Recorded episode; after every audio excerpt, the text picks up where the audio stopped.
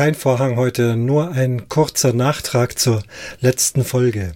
Zur Folge, wo es um die Gasprüfung bei Wohnwegen und Wohnmobil geht.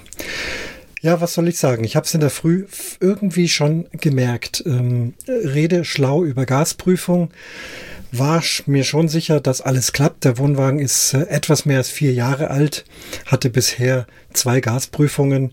Alle Geräte sind permanent in Betrieb, insbesondere der Kühlschrank.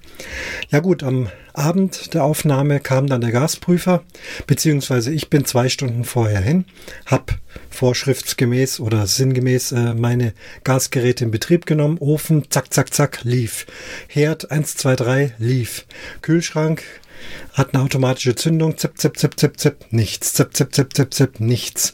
Ich habe ewig gezündet, dann habe ich die Batterie ausgetauscht, da ist ja so eine Batterie drin, obwohl ja eigentlich äh, der Zündfunke da war, nagelneue Batterie rein, gezündet, gezündet, geguckt, ob alle Ventile offen sind, das Ventil aufgemacht, zugemacht, aufgemacht, gecheckt, ob es wirklich richtig rum ist, aber die anderen Geräte liefen ja auch.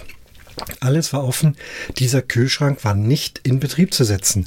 Zuletzt hatte ich den Mitte September im Betrieb und den ganzen Sommer. Vielleicht war es zu viel, ich weiß es nicht. Es Ding ging nicht an. Ich sagte, das kann nicht wahr sein. Dann kam der Gasprüfer, mit ihm hatte ich auch noch ausgemacht, das geht schnell. Er wollte noch zum Eishockeyspiel äh, hier vor Ort und äh, er kam an, dann sage ich, ja, ich hilft alles nichts, das ist wie beim Zahnarzt. Irgendwie denkt man, es passt alles und dann geht das los. Also Kühlschrank geht nicht. Ja, schauen wir mal. Er hat auch alles probiert. Sei es wie es will, Kühlschrank geht nicht an. Dann hat er mir erklärt, ja, ist wahrscheinlich kein großes Problem. Da ist dann vielleicht irgendwie eine Spinne oder irgendein Tierchen drin. Ja, hatte ja Jörn Schaar auch mal berichtet darüber. Oder irgendwie vielleicht war irgendwas verrußt. Da müsste man halt aufmachen und dann mit Druckluft bisschen reinpusten. Dann geht das wieder. Hm. Geht bei uns nicht, weil der Wohnwagen, die Kühlschrankseite, ist an unsere fest installierte Hütte äh, an der Seite. Da kommst du nicht dran. Da müsste man den ganzen Wohnwagen wegbringen. Da ist ein Vor, also ein Schutzdach oben drüber. Alles ist fest installiert, alles ist festgemacht. Natürlich kann man alles lose machen, aber das ist ein halber Tag Arbeit mindestens, also eine Riesenaktion um dann eben von außen diese Gitter abzuschrauben. Von daraus kommt man bequem alles ran. Also eigentlich kein Problem, aber bei mir leider ein großes Problem. Tja, jetzt stand ich da ziemlich belämmert.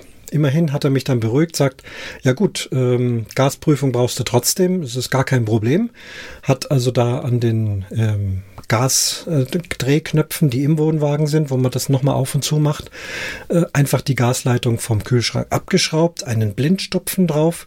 Das ist dann für ihn als Prüfer gut genug, als äh, und den Kühlschrank als ähm, ja Außerbetriebnahme zu kennzeichnen. Also der Kühlschrank ist jetzt im Gasmodus außer Betrieb. Die anderen Geräte funktionieren ja einwandfrei. Ich habe meine Gasprüfungsbescheinigung äh, bekommen und mein Bappal, aber der Kühlschrank geht nicht auf Gas und darf auch auf Gas nicht betrieben werden. Immerhin Strom habe ich ja noch, also erstmal kann es schon weitergehen.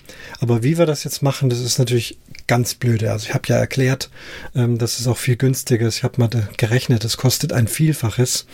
Also im Prinzip äh, zwei Euro am Tag Kühlschrankbetrieb. Die Gasflasche, die habe ich das ganze Jahr laufen lassen. Die, die kostet 16 Euro die Füllung.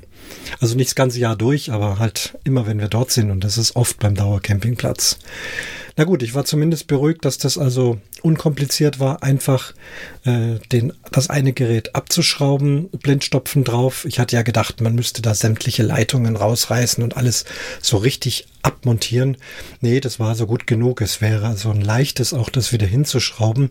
Ich könnte es auch selber machen, wäre aber dann illegal. Ich werde es jetzt noch probieren, irgendwie durch diese Leitung Druckluft durchzupusten. Vielleicht habe ich ja Glück und irgendwas pustet dann dort an der richtigen Stelle weg. Versuch's dann nochmal heimlich, ob es wieder geht und wenn nicht, dann muss ich es eben lassen.